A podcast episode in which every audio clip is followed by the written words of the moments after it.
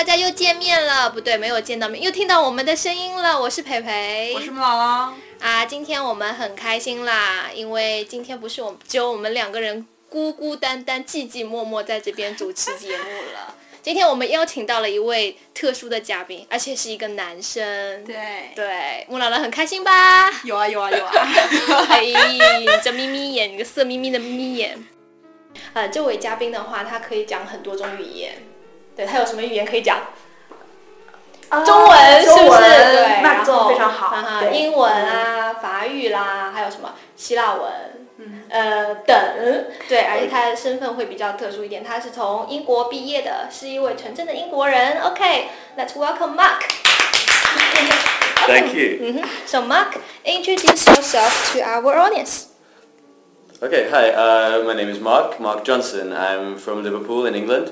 I'm currently in China studying uh, studying Chinese mm-hmm. and uh, working as an applications counselor for uh, Chinese students wanting to travel to the UK or to the US for university. Mm-hmm. Uh, I graduated from Oxford University, Merton College, uh, where I studied French and Russian. I have a master's in French and Russian from the University of Liverpool, mm-hmm. and uh, I, have currently studied a lot of languages. It's um, yeah. So uh, could you give us a Chinese version about your self introduction? Okay, I'm tested on my Chinese. Okay, 呃，大家好，我的名字叫马克，呃，我来自英国的呃利物浦，呃，我现在在中呃在中国学习汉语，呃，在大学，呃，我是牛津大学毕业的，呃，我学过呃呃法语、呃俄语。俄语、古希腊语、拉丁语，还有现在我学习汉语。嗯哼，talent，OK。谢谢。OK，Thank you。呃，OK，呃，下面呢我们会有一些问题，也是在我们这个微信平台以及我们同学们呃平时交流中反映上来的一些关于呃语言学习的一些大家比较关心的问题。那反正今天我们请到马克在这边，我们就顺道一起向马克问一下，就是他。作为一位语言的天才，是怎么样看待这些语言，并且在这个语言的学习过程中会遇到一些什么困难呢？包括是怎么解决的？OK，啊，the first question will be，呃，你在语言学习中会遇到最困难的事情是什么？然后在这个过程中呢，你是觉得去解解决这个问题最重要的一个因素是什么东西？The most difficult part in learning a language and uh, what do you think is the most important factor to uh, solve this problem? Okay, uh, I'm going to answer in English. um, okay, I think the most difficult uh, difficult part in learning a language is the determination. You -huh. really have to keep trying, keep trying. You from the very beginning, your language is obviously very low. You'll have a low vocabulary, mm -hmm. and mm-hmm. the grammar is very difficult, and yeah. you will study for a long time. You'll think I'm doing really well. Mm -hmm. Then suddenly you'll encounter maybe a TV show, a conversation, or a song, and you won't understand anything. Mm-hmm. And you completely, it, it really knocks your confidence. But it's just one of these situations you just need to keep trying, you need to keep keep studying, keep mm-hmm. focusing on working harder. That's the biggest challenge I faced in uh, studying languages. So determination, right? Determination, yes, mm-hmm. that's the key factor, I think. And yeah, I think the most important thing to focus on when you're studying a language is communication. I have uh, lots of students who will have fantastic English. They understand their English very well. Uh-huh. Their reading, their writing, and even some of their speaking can be very well rehearsed. But they approach an interview or a mock interview, uh, for example, my IELTS students, and when they're asked a question, they're told to communicate, then it becomes a problem. So I think one of the biggest things you need to focus on is practicing communicating with others. Now in China that's very difficult. Yeah. There are not very many native speakers here, but look out for foreign friends, try to use the internet, try to find different ways just to meet new people. Mm-hmm. Okay. I think that's key. 嗯嗯，刚才学霸 Mark 也给我们一些建议。学习语言嘛，主要从两个方面来说。第一个方面就是 determination，你必须要有一个决心啊。那我有一个学生，他曾经考雅思考过七次，那最后还得到了雅思非常好的一个成绩，成功的录取了一个英国的学校。那第二个关键的因素的话就是 communication。在之前的话，我们学习雅思也好，托福也好，那我们都知道里面有一部分是口语部分。那如果我们除了如果对语言有一个非常好的 understanding，就像 Mark 刚才说。说的，他的一个学生，但是他的应试能力可能会已经有这个能力，但是如果缺少 communication 的一个机会的话，就很难在口语上高人一等，对不对？所以这边的话，我们也非常感谢嘛，给我们的一些经验。对，关于那个 determination 呢，是真的。就我之前有一个朋友嘛，他在那个大马，在马来西亚念了本科，然后他的研究生的话想升去英国，但他要考那个雅思嘛，对吧？他前面七次全部都是六分，但是他想要六点五分，第八次的时候成功了。啊，Congratulations! Congratulations! Yeah. Okay, the next question will be um. Uh, do you think the British or American education system has their own advantages? In comparison with the Chinese uh, education system, mm-hmm. I think definitely there's a lot of opportunity for Chinese students in the British and American education system. They might not be able to get at home. Mm-hmm. Um, for me, what I found most incredible about studying at Oxford University was I had face-to-face, one-on-one contact with experts in the field, mm-hmm. the most incredible academics. And in each university, because the student numbers are comparatively low uh, when compared with China, uh-huh. this means you get a more personal experience with the academics. Um, as well as that, there's the flexibility of the courses. You can choose your modules very flexibly. You have a lot of input in what exactly you want to learn. Uh, finally, another sort of reason I think that the American and British education systems have some advantages that can be taken of, you can take advantage of as a Chinese student. You are immersing yourself in a much more international experience. You will be obviously practicing your English every day, so for you, you get the bonus of studying English to perfection and studying the subject uh-huh. uh, at university level. To improve the English, right? Yeah, exactly. Just to communicate or something. Yeah, yeah, definitely. And then also there's, I mean, Chinese universities at the moment are not the most internationally uh, diverse. Yeah. Mm-hmm. It's predominantly Chinese students. Mm-hmm. In an international, more international university with lots of different students, different countries, I think maybe your, your, your subject will also have some different perspectives. Lots yeah. Of, uh, yeah. Uh-huh. The age places. group is different in your class, right?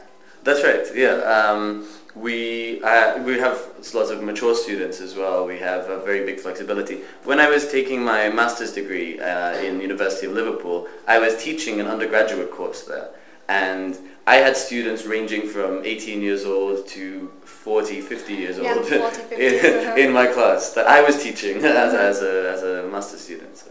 Mm-hmm. Okay. Yeah. 所以刚才 Mark 说了，英美国家的教育系统的话，跟我们是有非常大的差别的。总结一下的话，可能就有三点。第一点的话，就是你有更多的机会接触到一些学术的那个领域的一些专家，对一对一的面对，与名师面对面。那这个方面的话，可能对于我们中国学生来说呢，客观上，因为我们人数比较多嘛，那这个机会会相对少一点。不过我觉得，在你的那个 degree 在往上走的时候，那你的学你的面对 academic 机会是越来越多的。那这一点可能在英美国家它都会比较低龄一点，可能你在高中或者大学的时候，你就能够接触到这方面的一些专家，对你。进行一对一的一些辅导和帮助。嗯，第二个点呢，就是一个它的一个学习氛围是更加的 international，更加的 diverse。相对来说，他们的一个班级的构成、学员的构成也好，还有他们接触的面的知识点也好，都比我们中国的学生要广很多。那这一点的话，我觉得其实呃，现在目前的我们一些大学已经在改进了。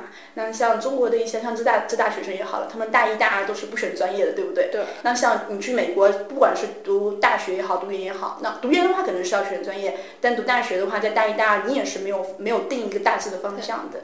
那我觉得这一点的话，我觉得也是我们未来一个发展的方向。中国教育，嗯，也非常感谢那个 Mark 给我们的一个 contribution。然后，就我之前也有同学啊，就是我的呃 bestie，就是我闺蜜啦，高中的闺蜜，她是在美国亚利桑那上学，然后她就会发现她课堂上就他们有呃 group discussion，但她的话就是年纪比较小一点，但她的同组话会有像她妈妈这种年纪的。或者是已经有过很多年的工作经验的，那他们就是看待事情的角度都和他不一样，所以觉得他真的是在经验上感觉自己会欠缺很多东西。对，OK，啊，第三个问题是问到呃，这个同学问到，觉得想问 Mark 哦，然后就什么语言的什么方面是吸引你最多的？So uh, what what attracted me most Yeah, to yeah. studying Uh-huh. languages, right? Yeah. Um, well, actually, my, the reason I chose to study language at university was because I really enjoyed it at school. I had a very good teacher, and that just uh, was the reason I first became interested. But uh, at university, picking up a new language, I chose Russian from beginners at university. I'd never studied a word of it before, and in school I'd done uh, ancient Greek, I'd done ancient Latin, so I just had lots of opportunities to have a taste of lots of different countries, lots of different cultures. I think language is a, a gateway to another culture. It's a gateway into another country. Uh, it gives you the opportunity to understand the people from another place. Um, so that was what first really attracted me to language. But I think it's fascinating in itself. It's a tool for communication. It's a tool for meeting new people, for finding out things around the world. And I think the more languages you study, it becomes a way of life. I mean, now for me, learning new languages, now me trying to embrace China, it's the language learning process is it's my way of life now. OK，所以刚才 Max 说了，语言的话是有两个方面，对我来说有两个方面的好处。第一个方面的话是让你接触到更广阔的一个文化，那你更接触，让你的世界变得不一样。然后第二个的话是语言作为一种交流工具，你可以认识到更多的人，更多的朋友。那你可以 travel 很多很多的不同的地方，那这也是一种语言的一种魅力。那呃，刚才也说了，Mark 他首先他是非常非常喜欢教育，他是一个教育方面非常有热有热情的这样一个人，所以他要对学习语言也好，教授语言也好，都有非常大的一个事业心。那我们这边的话，也希望 Mark 在之后能帮助更多的人，对吧？哎，你为什么招每句之后对啊？要不就是感谢他，要不要祝福他？对，好奇怪，总觉得。刚刚我们其实 Mark 也提到，他学了非常多的语言啊。Uh, so there is a question. Uh, which one do you think is the most complex one? The most complex language that I've Yeah. studied so far. I think for, for me, definitely Chinese. Chinese. ah. yeah, your language is very, very difficult for me at the moment, but I'm persisting. Um, it comes from a very different perspective. I mean, French and English are very similar. Yeah. They evolved from Latin and Latin itself helped me to understand European languages. Uh, I thought Russian was a big challenge when I picked it up Mhm, the because spelling is very difficult, I think. Yeah, that's The long words. hmm Yeah, the words are put together very differently. It uses a different alphabet, and Mm-hmm. that was a new challenge. Then Chinese is completely different, and the The but- character. yeah, the characters are so different, and like the fact that the sound Mm. you can't always tell the sound from the way that it looks. That was a real big challenge for me, but well. I love a challenge, especially in languages, so I think it's really exciting. 这是学霸的生活，无法喜极。不过，呃，刚才 Mark 说，既然呃 Chinese 是世界上最难的一种语言，觉得啊，那那作为一个语言的学霸，他就认为，你看我们中国人已经掌握了世界上最难的一种语言，那我好荣幸哦。对，那那那 English 又算什么东西呢？你说对，所以大家嗯在学习英语的时候一定要有信心。对对嗯对。呃，这边的话还有最后一个问题，相信也是我们有很多同学比较关心的一个，就是要去怎么扩大自己的一个词汇量，说 how to enlarge your vocabulary。 Aha, that's the biggest, uh, the biggest question I always get when um, my students want to improve their English. And unfortunately, there is no real quick fix to learning vocabulary. We can't just download information into our brains. So my way of doing this, this has been how I've approached every language so far, is you have to have, you have to approach it from both angles. Mm-hmm. There is the textbook angle, like in school. You remember, you give yourself a list of words, and it's very boring, but you just have to go. You Yeah. take word by word, translate into your language, and you remember the meaning. Mm-hmm. Slowly they'll become useful for you. But the other aspect, which keeps the language alive for you and makes it really mean something to you, immerse yourself in a language. Find TV shows, find music, find friends, find ways that you can listen to this in your free time. Mm-hmm. Your free time isn't away from English or away from Chinese or whichever language you're studying. Your free time should be spent living in it, I Yeah, think. so in it, right? In it, absolutely, yes.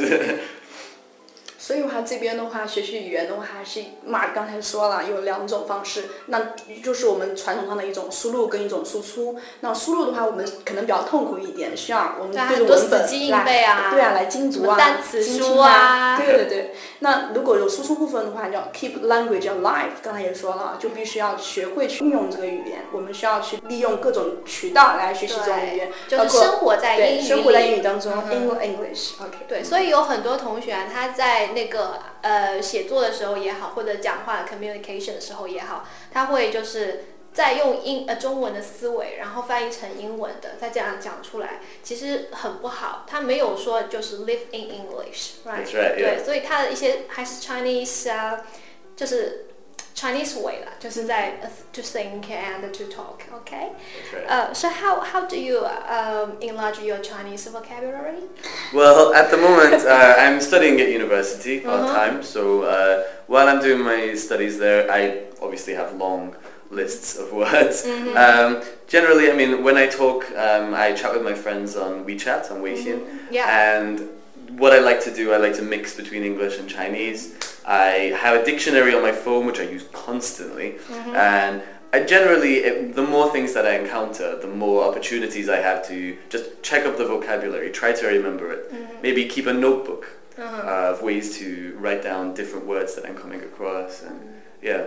So I guess the Chinese uh, TV program or the, the music is uh, now is very difficult. right? That's right. Usually so Chinese is the most difficult language in the world.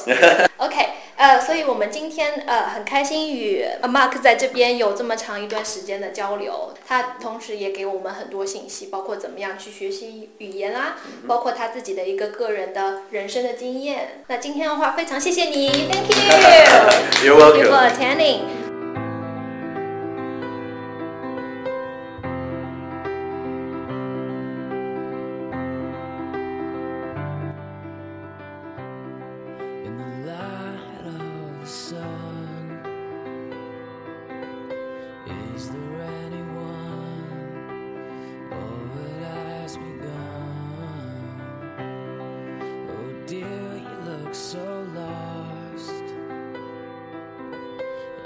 eyes are red tears are shed. Suppose you must have crossed your sand. You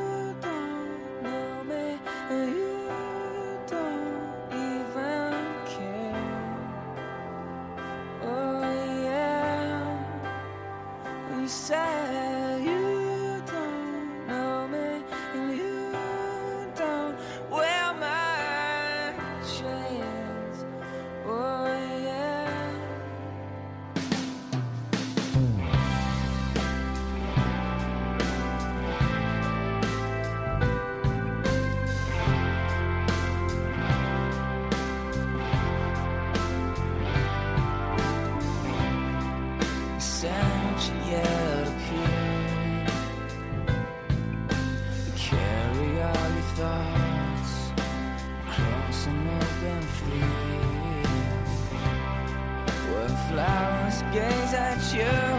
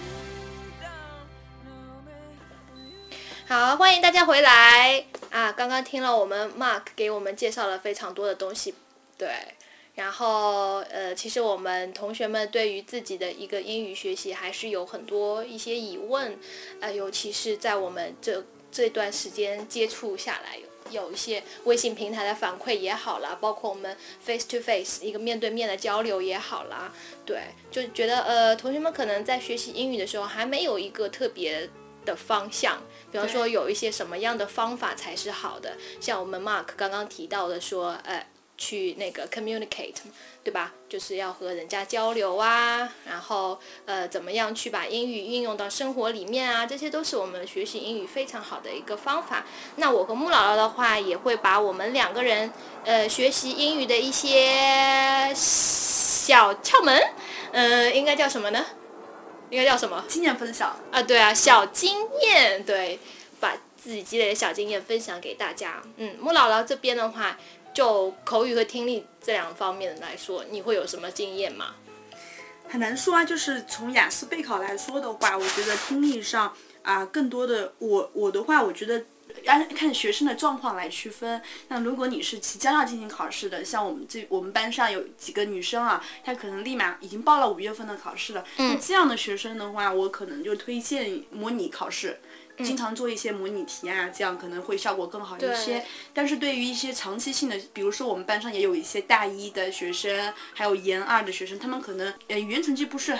立马就要要，对，那这个时候，对，不是急需的。那这个时候的话，那我们的听力跟口语学习的话，可能是又另一种模式了。嗯，它可能是一个更长期的学习的一个过程。就像刚才 Mark 说的，我们可能更需要的是一个 determination。听力上的话，说实话，如果你仅仅是为了备备考去做试题的话，那你可能很快就失去了这个兴趣。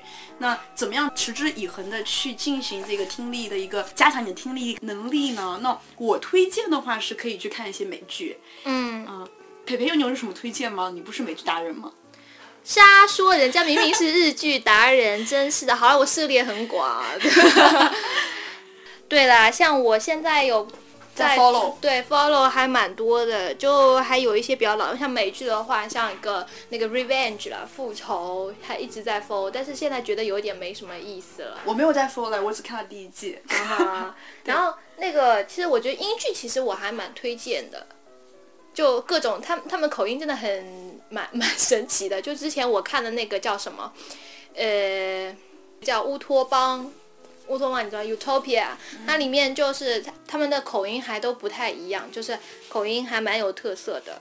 然后像我们学同学的话，平时学习比较忙啊，就可以看一些英国的迷你剧，像那个比较著名的那个《Black Mirror》黑镜，对吧？一共出了两季，其实也很短。那像黑镜有类似的话，我觉得还有一个呃叫《第九密室》，现在应该刚刚更完吧？我觉得还挺好看的。虽然它剧情上面没有说像黑镜那么强，但是我觉得也还挺幽默，就是有一种你知道的 外国人的那种黑色幽默感啦，就那种。如果有同学喜欢那个日剧的话，也可以和我一起来讨论讨论哦。而且我觉得看一些这些剧的话，除了对你一个呃怎样去模仿他们的口音啦，或者去去习惯听他们这种口音是一个不错的帮助之外，其实我觉得他们在有一些思维上的东西也会渐渐影响你。因为你知道我们现在像口语考试的话，尤其是 Part Two，它其实有很多呃变来变去的东西。对对，就是有一些口语老师，业界的老师会告诉你，可能你准备一个话题可以一通百通，比如说一个礼物一个东西，那你可能可以把它放到那个。啊，小时候的玩具啊，或者是把它放到别人送给你的礼物，或者是放到那个家里的旧东西，就是把所有的话题都连到联系到一起。那可能真的是万能的，只要一个事件或者一个东西，你可以把所有的话题串到一起，这也是一种方法。但是现在雅思考试、口语考试对于啊这个题目话题有一部分的限定，对，它可能说每个 topic 会会会加一点形容词啊，就是来限定它，这个时候会稍微加大了一下它的难度。对，我觉得其实还蛮有难度，因为它等于加了一个限定词，你原来准备的 prepare 的这些东西全全部不能用了。对，对，就像之前不是有一个 histor 呃 historical event，他讲说一个是 interesting 的。我记得我那个学生当时准备的时候，他没有他那个给准备的准备的时候那个题目里面没有这个限定啊，没有 interesting 这个限定，所以他讲的是那个脑子里有有想三户家门而不入是谁？大禹治水，大禹治水啦！他想的竟然是大禹治水这个，interesting。我就觉得，呃，第一是说实话啊，我们用英语来表达我们这个中国的一些传统的文化，相对来说会对我们来说比较难一些。呃，在口语话题中不是非常建议的讲一些特别。经典的一些故事，那这样的话，就就是像好像特别小众化的一些对，就像那种成语故事啊，我觉得就很难讲，很难汗牛充栋，对对，怎么说？怎么说？对，那我是建议的话，可以把它转换一下，可以用一些比较是有，那如果你偏偏去讲一些英美国家特别熟悉的东西，那。如果你能讲得好，那是非常 OK 的。如果讲得不好的话，那不如讲一些比较通用的东西，或者是更加私人化的一些东西。嗯，那最好大家可以完全可以结合自己看到的一些英剧啊、美剧啊，放到口语当中去。那比如说讲那个 interesting history event，yeah，historical event，historical event，那我们就可以结合一些我们看到的历史剧，有很多历史剧。就非常有趣啊！像北北这边有推荐吗？有啊，这边的话我会推荐给大家一档之前的一个也算是综艺节目了，但是它是和英那个英国的一个历史相关的，叫 Horrible History，叫糟糕历史。它里面很有趣，就好像那种普及历史的教育节目一样啦。它比方说，你知道吗？在叉叉叉世纪的时候，英国人都会把大便便呃都会把马桶倒到街上去哦，这没道德。是真的，而且这件事情是真的，就是我觉得这种事情的话会比较 interesting 一点。对。然后像我们很多学生去准备的时候，他会说什么呢？然后说，呃，新中国成立，对吧？用的超级烂。然后还有什么二战也很烂。对，太难说了。对，而且二战这种东西的话，有点政治性的，我觉得也不太好讲。而且 interesting 吗？对呀，就只能用在 historical event，但你不能用在 interesting historical event，就是有一些局限性。那你还不如就是说我刚刚讲那个，哎，我对这一段事情还蛮有兴趣的。他们当时的卫生是条件那么差吗？对，就讲这种，我觉得可以引起一些考官的兴趣。可能考官也并不一定知道嘛，对吧？而且可以说，比如说像。中中世纪的一些故事，那那时候是有会有吸血鬼吗？真的有吸血鬼吗？我们看过很多吸血鬼的一些呃电视剧，还有电影，那完全可以引用起来呀。那我看过那个《Vampire Diary》，那我说，哎，那我就对这段时间特别感兴趣，我想知道那段时间真的是有吸血鬼吗？然后，呃，吸血鬼真的是是是神呢，还是什么？就是有可你可以给他一个这个对甩出来一个你自己的兴趣点，让来吸引考官的一个眼光。所以吸血鬼到底是蝙蝠呢，还是人呢？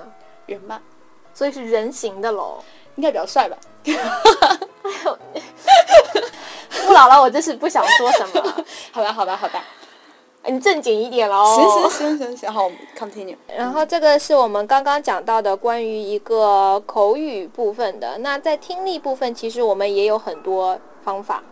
呃，说到听力了，那。上个礼拜，顾芳老师已经跟我们很详细的介绍了听力一些题型和应对这些题型的一些技巧。那我现在就来考考培培啊，又要考我了。对啊，听力的话就主要是有哪些题型呢？听力题型其实还蛮多的，比方说填空，就是像我们那个 section one 里面有很多表格的填空 note taking，还有呢，呃，选择题我最讨厌的，呃，还有一些地图类的，对，还有一些就是配对类的。对，嗯，那相对来说的话，应对填空题的话，我们学生常犯的一个错误，可能就是一个拼写错误。嗯嗯，我们以上个礼拜已经在微信平台上共享了一些资料，嗯，那都是一些词汇听听写的啊，王璐的雅思真题语料库。嗯哼，我不知道同学们有没有很认真的去完成这个作业？有听有听。哦，那好，那培培同学的话，可能在这方面可能就会比较出众一点。如果他也把这些练习都听完的话，你这样管理完全是没有问题了。真不好意思，啊让人感到害羞。还有一个部分的话，可能相对来说，想拿再从听力中拿高分的学员，可能对选择题这一块的话要更加重视对，我觉得选择题很难呢。对，那应对选选择题有哪些方法呢？第一的话是你的一个读题能力，嗯第二的话是寻找出题点的一个能力。对，那怎么来培养这个能力呢？你可能就要对听力这个这个题型进行一个专项的练习。嗯，嗯，呃，我们这边接下来的上课的时间的话，老老师也会。结合雅思真题给我们一些建议。那这边的话，如果学生有什么需要，比如说想要一些雅思就是学习的资料资料的话，也可以完全可以在平台上给对啊，给我们提一下意见，有一些反馈的东西给我们，我们到时候整理一下。你还记得上上个礼拜有多少人交作业了吗？寥寥无几的感觉。不过我们也很欣赏这部分学生，他也非常喜欢这部分学生，愿意来交作业。对，所以还是希望大家都能够及时的提交作业。对，虽然这个对你们来说真的很 easy，但是你也要 让我们知道啦。对啊，如果你是一个好的 example，我们也非常希希望你来到我们的电台。对，OK。比方说我们班上有有学霸吗？有啊，很多学霸。对啊，嗯哼。要不要约约一下他们的 schedule？就到时候等一下节目完了，就跟他们经纪人去去个电话，调一下时间好了。能不能来我们电台一次？嗯，对啊，嗯，就邀请一下。嗯，对。然后除了这个的话，我觉得，呃，如果你是要在长期准备这个雅思考试的话，其实还有很多练习可以做，比方说一个跟读。对吧？还有一些什么呢？就做一个 dictation，呃，这精听，嗯，right，有时间的话可以多做一下精听。再有一些就是比较娱乐性的，比方说你听一下英文的广播节目，就这个我还呃蛮有经验嘛，可以说，就我们大学的时候上听力课，老师都会给我们听那个一分钟的 AP News，就一分钟播报四条新闻，其实语速。对我当时我来讲还是比较困难的，基本上就一分钟闪过，然后也不知道在听什么东西，就坚持可能一个多学期这样下来，就每天一直在反复的进行这种练习的话，哎，就发现一个学期之后听力好了很多。是哦。看来你是那个 Mark 说的那个 persistence 非常好，determination 非常好的一个人。哎呀，没有，你干嘛这样夸我？培培其实也是个潜在的学霸了，应该是学苏学苏。然后还有这边的话，如果你是想呃想学美音，或者是想以后要考托福方向的话，那我建议你可以去听一下那科学科学科学人科学人六十秒。对对对，然后也是非常好的一个听力量。那我们今天今天的雅思考试的经验分享就到这里。那之后如果大家有什么疑问的话，有什么想知道的东西，完全可以在微信平台上向我和培培提出。OK，好，那我们今天的节目话也会到这里就结束了。希望大家以后继续 follow 我们的这个荔枝，还有我们的微信平台。好，谢谢大家，对，拜拜，拜拜，再见。